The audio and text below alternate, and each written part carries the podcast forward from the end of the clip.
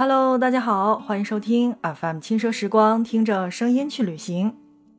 我们在去年还是前年的一期节目当中，哈，请到了一位嘉宾，叫做张敏。然后呢，他跟我们一起讲到了是，呃，在青岛一场说走就走的旅行。当时我觉得最好笑的是，就是他跟我说了一个既没有规划，然后也是突然行动，结果最后。因为是在这个节假日出行没有回来的说走就走的旅行，那个时候我们就觉得记忆真的是很深刻，就是大家都在哈哈大笑，讲到了那个没有计划的旅行。那么在今天的节目内容当中呢，我们又一次的请到了张敏来跟我们细致的去聊他印象当中的青岛究竟是什么样。欢迎大家好，我是张敏，非常高兴能再次来到我们的轻奢时光，跟着声音去旅行。嗯，那我们在这一次的节目当中呢，来跟大家来说你印象当中的青岛哈。因为上一次呢，其实咱俩说到的这个关于青岛的这个问题呢，大部分呢是跟大家来说，就是在走的时候呢，一定要稍微的，就即便是不去做攻略，也要稍微的去看一看，这不能头脑一热就走，尤其是在我们所谓的这个节假日。对，其实上次也主持人也跟大家反复的强调了好多遍，一定要做攻略，一定要做攻略。对，尤其是你看现在哈，这个疫情也放开了，呃，大家出门旅行的这个机会也是越来越多了。那么在这种情况下，其实每一个节假日，我觉得任何的一个景点人都会非常的多。所以我们在今天的节目当中呢，就不跟大家来讲说走就走了，我们来具体的。讲一讲他印象当中的青岛是一个什么样子的，然后呢，我们给大家去做一个规划。那在以后的出行，大家就可以借鉴他的这个旅行的印象，以及旅行当中所去的这些地方，然后去通通的玩一遍。那么，嗯，还是想问一下张敏哈，那么现在呢，你印象当中的青岛究竟是什么样？就是给你第二次、第三次机会，你还会去到这个地方吗？会。因为这个地方就是去了以后会让你觉得特别的放松，嗯呃，因为我已经好几年之前去的青岛嘛，那会儿还没有疫情，那个时候就是青岛的地铁还没有修建好嘛，但是去了可能是跟当时的心情也有关系，去了以后就觉得是特别放松，而且就是本身也是北方人，比较适合北方的一个天气，它也不那么闷热，嗯，然后也是。嗯，蓝天白云，然后就有就像电视里演的那样，就是红墙有那种各种各样的国外的建筑风格，你可以走在那个绿荫的那个树下面，你可以散散步，然后你可以去海边走一走，然后去教堂坐一坐，包括去栈道呀。然后他们的青岛啤酒博物馆呀，这些参观一下，然后去吃一点海鲜，喝点啤酒，就觉得回想起来还是特别轻松惬意的一场旅行。对，这其实有的时候嘛，大家都说说是就是在我待腻了的这个地方，别人就会来，就跟咱们好像是看这个草原，就觉得好像天天见，然后每一次都跟大家说六到八月份来，就对于咱们来说，好像这个草原就是。就是在眼前的这个景色，但是对于应该是靠海的，尤其是这个南方人，或者本身他就是青岛人来说的话，那他就觉得像什么吃海鲜呀，像什么在奥帆中心去看一看呀，像什么去个什么呃啤酒博物馆呀，他都觉得说这是习以为常的事儿。但是对于像咱们一样的人来说，就觉得哎这个地方非常的放松，这个地方非常的惬意。如果有第二次、第三次的机会，还是想去的。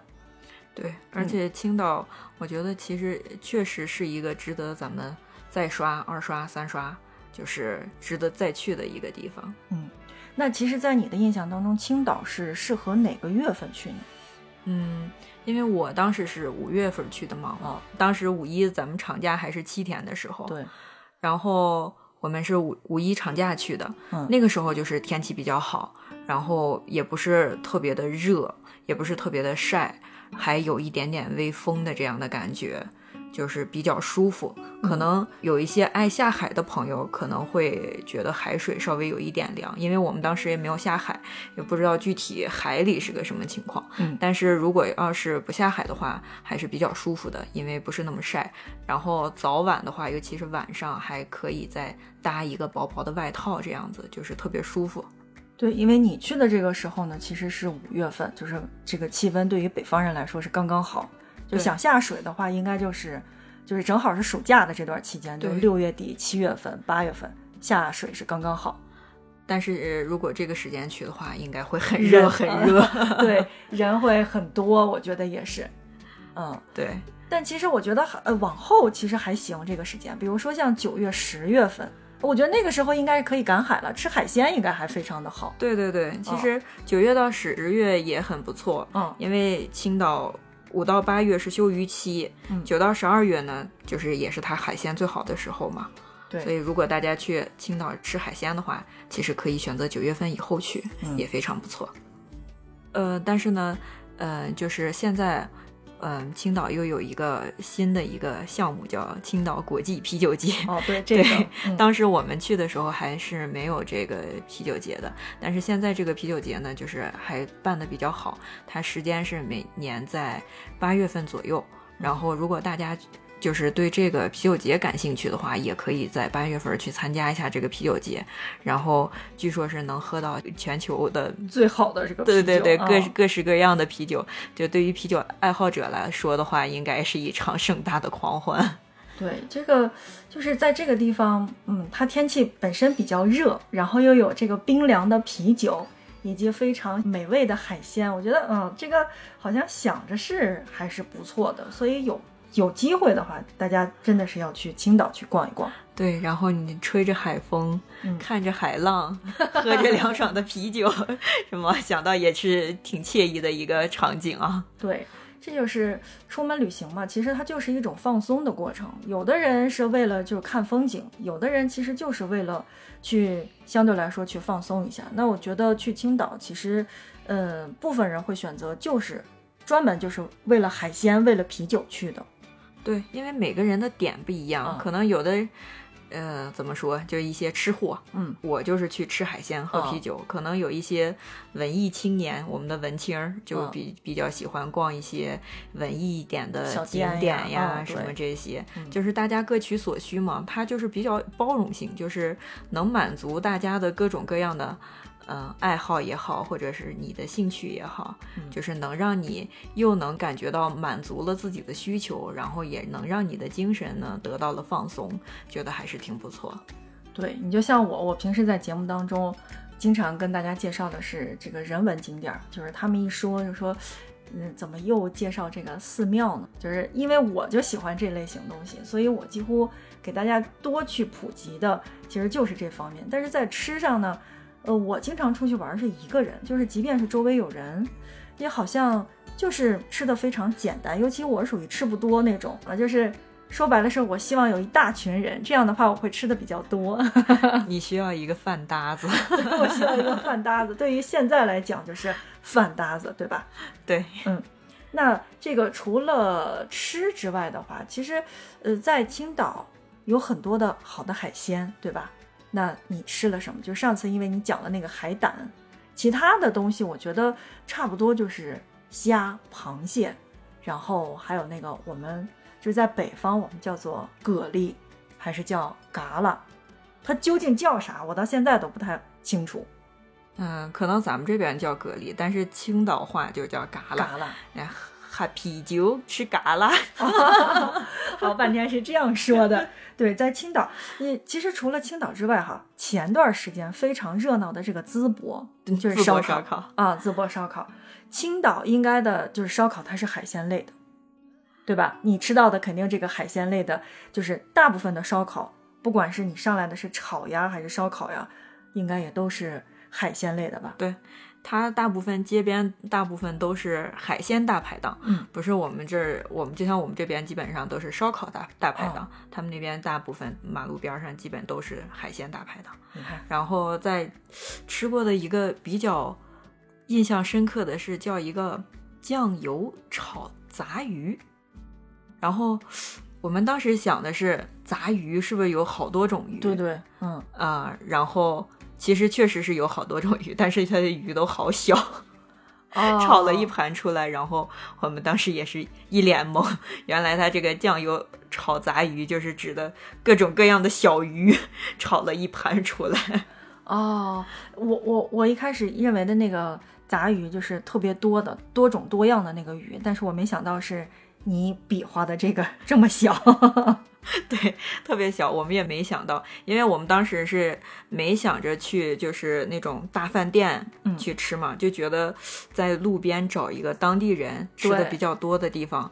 觉得可能会比较更正宗一点，嗯，所以就是找了一个当地就是一个小的一个餐馆，然后看见大家都坐在那里边吃边喝，然后我们也点了一些那些吃的喝的，就是点一些自己没见过的、没吃过的这些东西。对对对，因为在北方，其实大家还是，尤其是在内蒙哈，还是吃肉居多，对对吧？然后去那头就突然就换成海鲜了，就把没吃过的这个东西都尝一遍。就是说到吃，我觉得。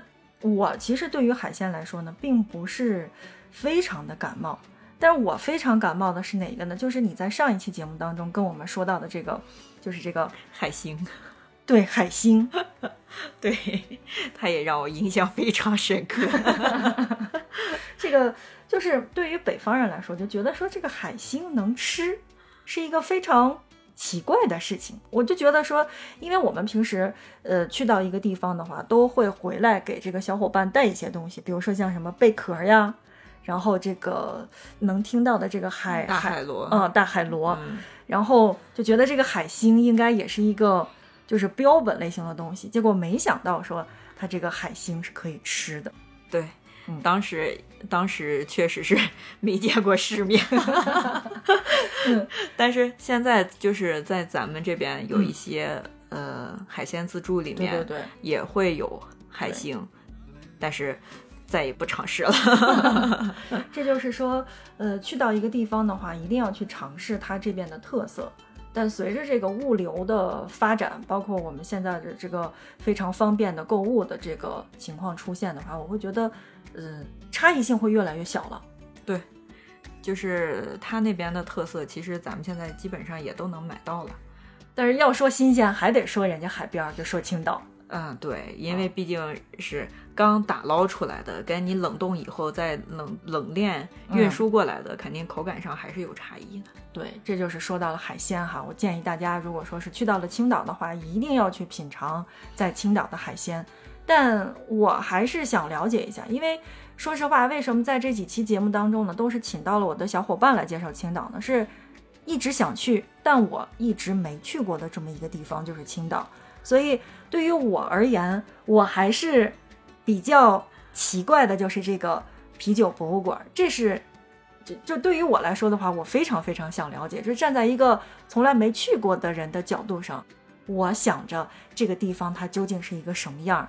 然后它究竟可以喝到多少种啤酒？它的口感究竟是什么样？这是我觉得我想要了解的。那既然你去了，你能不能跟大家来简单的去介绍一下？嗯，可以。嗯，因为上期我给大家也大致的说了一下这个青岛啤酒的这个博物馆。嗯，呃，就是再跟大家详细聊一聊。它其实这个啤酒博物馆呢，它分的是 A、B、C 三个区域。然后 A 区呢，主要就是介绍青岛啤酒的它这个文化历史的一个变迁。嗯，然后 B 区呢，就是实景重现，主要是就是近百年以来吧，青岛啤酒的一个酿造的工艺。哦，然后逛完 A 区跟 B 区呢，最后去 C 区，C 区呢还有一个就是我之前说的那个可以品尝啤酒的一个小酌的一个地方。然后，但是我当时去的时候呢，是不知道它有一个。就是门票叫品鉴门票，因为当时我们去的时候只买了门票，就没有一个品鉴门票。后来回来以后，从网上一查，其实它还有一个品鉴门票，门票是正常的价是六十，品鉴门票价格是九十五。嗯，但是呢，品鉴门票你还可以再喝。比我们多喝六杯啤酒，相当于是 你喝到了八杯啤酒。这个我个人看觉得是很值很值的。但就是应该是啤酒是不一样的，所以它叫做品鉴。对对，这我觉得不是去喝啤酒了，这是去买醉。对，因为它那个啤酒跟我们现在就是我们在市面上买到的那个啤酒，嗯，呃，确实不太一样。因为我当时只喝了原浆的那一种嘛，嗯，就已经让我印象非常深刻了。其实我还特别期待去尝一尝其他的那些呃啤酒都是什么味道的，肯定也会特别惊艳。对，就是因为它的这个颜色呀，包括这个酿造的时间呀，我觉得它肯定是都有差别，所以口感是有差别的。就所以这就是为什么我会觉得非常就是奇怪，然后包括也想了解的一个点，因为我曾经是参加过这个红酒的这个培训，就是在大家拿到了一个酒的时候哈，你会觉得好像这个酒就是涩的，或者说它就是苦的，但是呢，当好多种。酒放在一起，就是好多种红酒放在一起的时候呢，你就真的会喝出这个酒的不同，就是每一个酒的口感上真的是有差别的。所以我会觉得，嗯，听到张敏说完了这个，就是去到这个啤酒博物馆的时候，还是想推荐大家，如果有机会的话，去买它的品鉴的这个门票，对，品鉴门票，嗯，去尝一尝这个不同的酒哈，这七八杯呢不一样，对，因。我个人理解，它这个酒的那个，呃，应该是在咱们市场上买不到的，嗯所以就是还是值得大家去试一下的。对，哦，你看你刚才也说了哈，这个呃，青岛啤酒的这个博物馆是分为了 A、B、C 三个区，它其实这就是一个标准的博物馆的形式。首先是先让你了解它的历史，然后第二是酿造工艺。然后第三呢是品鉴，我觉得这样的博物馆其实是应该常去的，嗯，挺好的，推荐给大家。看出来你对青岛的向往主要是向往的啤酒博物馆。哎，这这个我我平时可不喝酒哈，我要承认一下这个。但是还有一个东西，你有没有喝过？就是因为我在节目当中也跟大家介绍过，因为曾经哈，我们市面上现在流行的这个电视剧好多都是在青岛拍的，然后。在介绍电视剧的时候，同时呢说到了这个青岛的拍摄地，它有一个非常非常奇怪的饮料，你有喝过吗？嗯，是哪个饮料？嗯，就是这个在网上非常有名的，叫做崂山白花蛇草水，以及这个叫什么崂山可乐。对，这个崂山这个什么花草水，这个 我们当时去的时候没有喝到这个啊，嗯。这个印象不是很深，但是崂山可乐印象非常深。哎，但是这个崂山可乐的味道跟我们平时喝到的这个可口可乐跟百事可乐味道一样不？嗯，有一点区别，药味浓吗？跟咱们喝的可乐普通的可乐不太一样，就是也谈不上好喝不好喝吧，可能当地人比较喜欢。嗯，但是味道确实是跟我们普通的可乐是不一样的，没有那么甜。哦，就是因为我为啥对这两个非常的。向往就非常的好奇，是因为当时我看到这个崂山可乐的时候，大家都说说这个崂山可乐，这个药味是比较浓的。然后包括这个就是刚才我说到的这个崂山白花蛇草水，说这个蛇草水究竟是种啥东西呢？广西出了一种蛇叫做白花蛇，它老舔的一个草叫做就叫做这个草，然后这个草呢，貌似是还能治病。所以我就不知道它究竟是一种饮料呢，还是它是一个保健性的药物，就这一点非常让我奇怪。就既然你已经说到了这个可乐，我觉得嗯，就是这些喝的东西，我还是要了解一下的。对，它就是它这个崂山可乐，就是有一股就是可能是中草药的味儿。就是跟我们喝的可乐不太一样，他他那边青岛这个崂山啊，真的是一个很神奇的地方。我们去了以后发现，它不仅有崂山可乐，它还有崂山苏打水，还有果味崂山苏打水，小蓝瓶崂山矿泉水。哦，它其实崂山其实已经不仅仅是一个旅游地了，其实崂山已经把它开发成了一个品牌。对对对，还有崂山啤酒，嗯，大家不知道有没有喝过？